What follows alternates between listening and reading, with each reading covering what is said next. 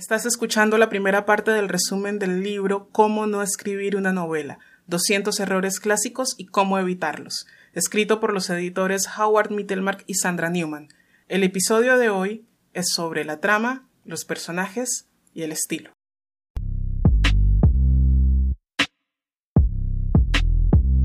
Preciosa humanidad, bienvenidos al podcast del Gimnasio para Escritores un espacio diseñado para ayudarte a liberar los bloqueos generados por la hoja en blanco y para que transformes los tortuosos bloqueos en terreno para la inspiración. En este podcast abrimos los micrófonos a la literatura y a través de ella a los autores cuya obra nos aporta ese conocimiento que alimenta nuestra creatividad. Porque acá lo importante no es si vos escribís teatro, cuentos, novelas, cine, no. Lo que importa es cómo contar historias de manera que si quieres ser miembro de esta comunidad de escritores con mentalidad de deportista, solo debes ir a la descripción y seguir el enlace para apuntarte a la lista de correos. Así recibirás información sobre las novedades del gimnasio, eventos, clases, talleres y nuevos cursos. Soy Edijanet MH, escritora, directora de teatro, docente, fundadora del gimnasio para escritores y tu entrenadora personal. ¿Empezamos? Preciosa humanidad, les saludo. Hoy terminamos el resumen de cómo no escribir una novela.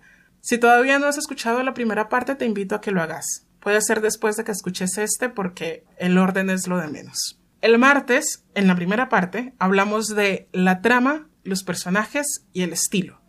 Hoy hablaremos de dos temas, la voz narrativa y el universo de la historia.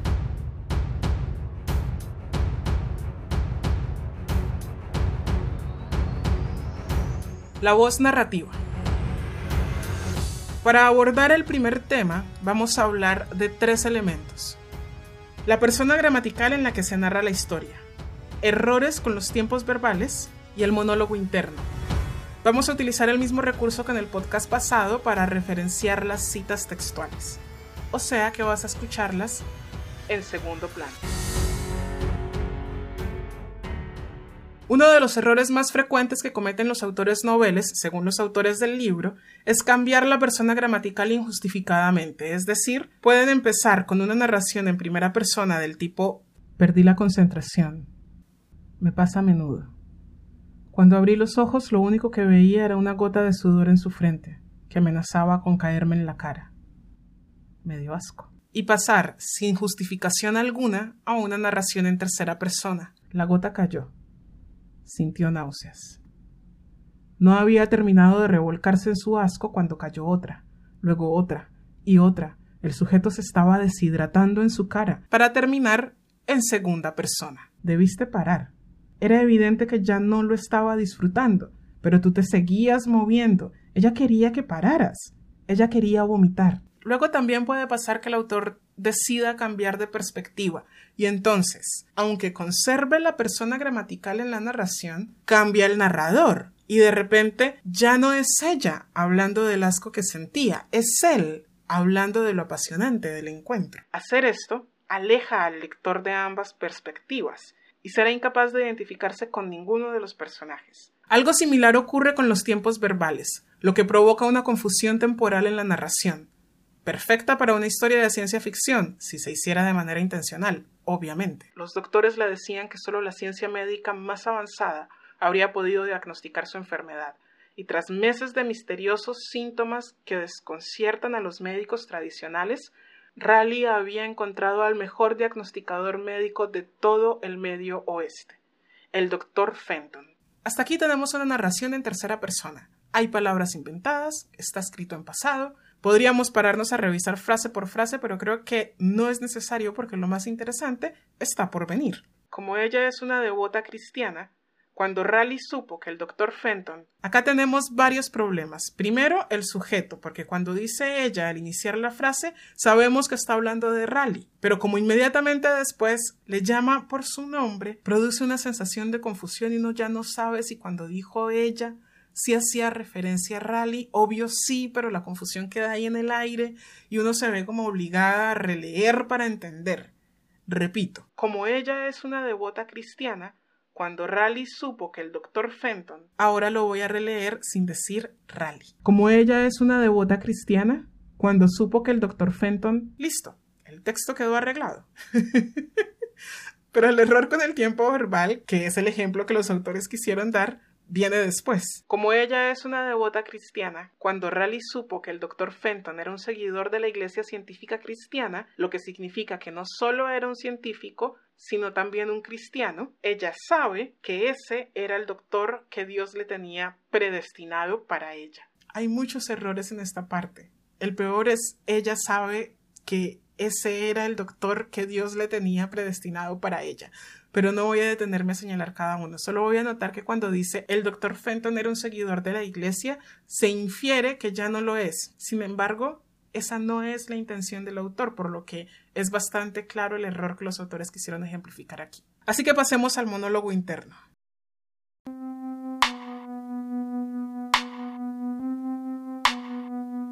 En la actuación, el monólogo interno es creado por la actriz o el actor a partir del texto dramático. Un monólogo interno bien creado permite, entre otras cosas, entender las motivaciones del personaje. Algo similar ocurre en la escritura. Los autores de cómo no escribir una novela señalan una serie de técnicas para malograr cualquier monólogo interno. Vamos a hablar de una. Bueno, más que hablar, voy a citar el ejemplo de una. Cuando un personaje es demasiado sensible. ¿Puedes cogerlo tú? gritó él. Yo me eché a temblar por lo destemplado de su voz, recordando las veces que me había hablado con el tono del amor. El teléfono resonaba agudamente con su timbre, crispándome los nervios, que ya estaba a la flor de piel. Cuando descolgué el auricular, mi voz temblaba. Hola. Hola. Le llamo de Limpia Alfombras SA y tenemos una oferta especial para usted. Mi corazón se contrajo con una fría amargura cuando oí esa monótona voz grabada. El mundo se había convertido en un lugar tan cruel, tan impersonal. ¿Qué había sido del sentimiento de comunidad? ¿Qué había sido de la compasión? Cuando le colgué a la cinta grabada de esa empresa de venta por teléfono, mis ojos recayeron en una foto enmarcada de mi chihuahua, Fido, que había desaparecido misteriosamente en unas vacaciones en Cancún. Las lágrimas acudieron a mis ojos cuando pensé en el pobre Fido, solo y perdido en este mundo despiadado. Ojalá Dios te guarde. Le susurré desde mi corazón mientras las lágrimas me corrían por las mejillas. Hay otra serie de ejemplos relacionados con cómo el autor puede embarrarla desviando la acción hacia lo que pasa en la cabeza de los personajes en las situaciones más inoportunas. Dirigir la atención a lo que piensa un personaje sobre una cucaracha en el piso cuando lo importante es que acaba de descubrir de primera mano que su hija de 14 años es sexualmente activa. Por ejemplo. Las novelas publicadas suelen empezar con una escena en la que pasa algo, siguen con escenas en las que pasa algo y continúan con escenas en las que pasa algo, hasta el final, ofreciendo tan solo algún monólogo interior relevante escrito con gracia.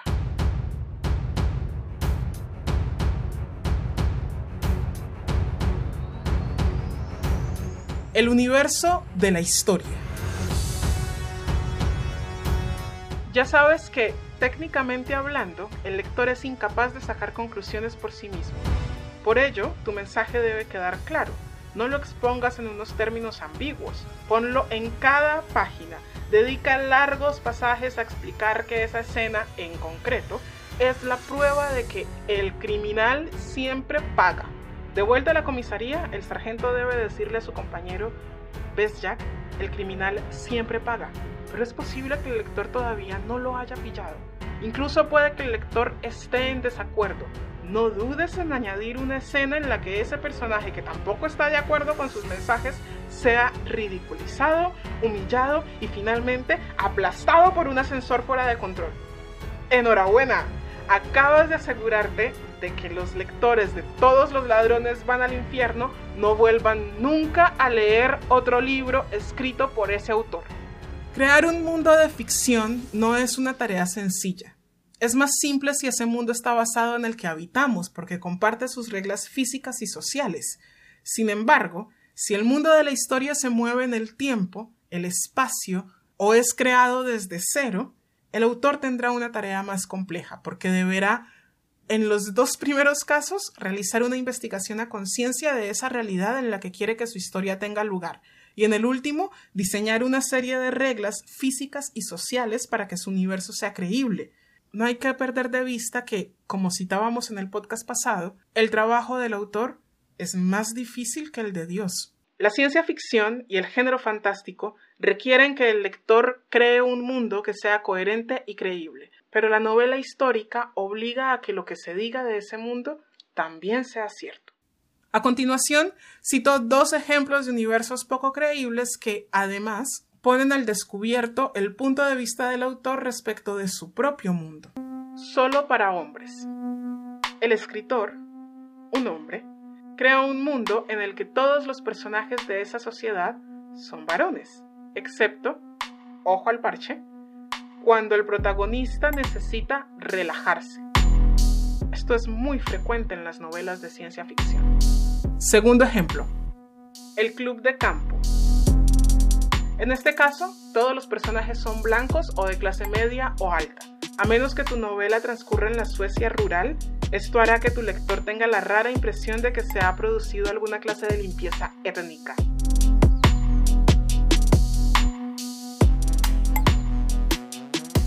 Cerramos este apartado relacionado con el universo de la historia con un par de anotaciones sobre el tema. 1. Tu texto literario no es para adoctrinar, es decir, que tus paradigmas, dogmas e ideas filosóficas, si bien harán parte de la obra porque son parte de vos, por favor, no las uses para evangelizar e intentar convertir al lector a tus creencias. 2. Escribí sin cohibirte, sin temor de que quien te lea se haga una idea tuya, precisa o no. Es imposible controlar qué va a pensar el lector del autor, así que relájate y escribí. Luego hay un par de capítulos más, uno en el que agrupan lo que han llamado efectos especiales, y recoge errores que pueden cometerse al escribir escenas de sexo, chistes, cualquier referencia consciente del autor a otro autor, a la novela como ficción, a la escritura como una serie de manchas de tinta sobre el papel o cualquier otra cosa que ponga de manifiesto la naturaleza artificiosa de la novela o ficción. Y uno final con errores al intentar vender un manuscrito. No voy a detenerme en estos capítulos porque creo que lo más importante ya está dicho. De modo que...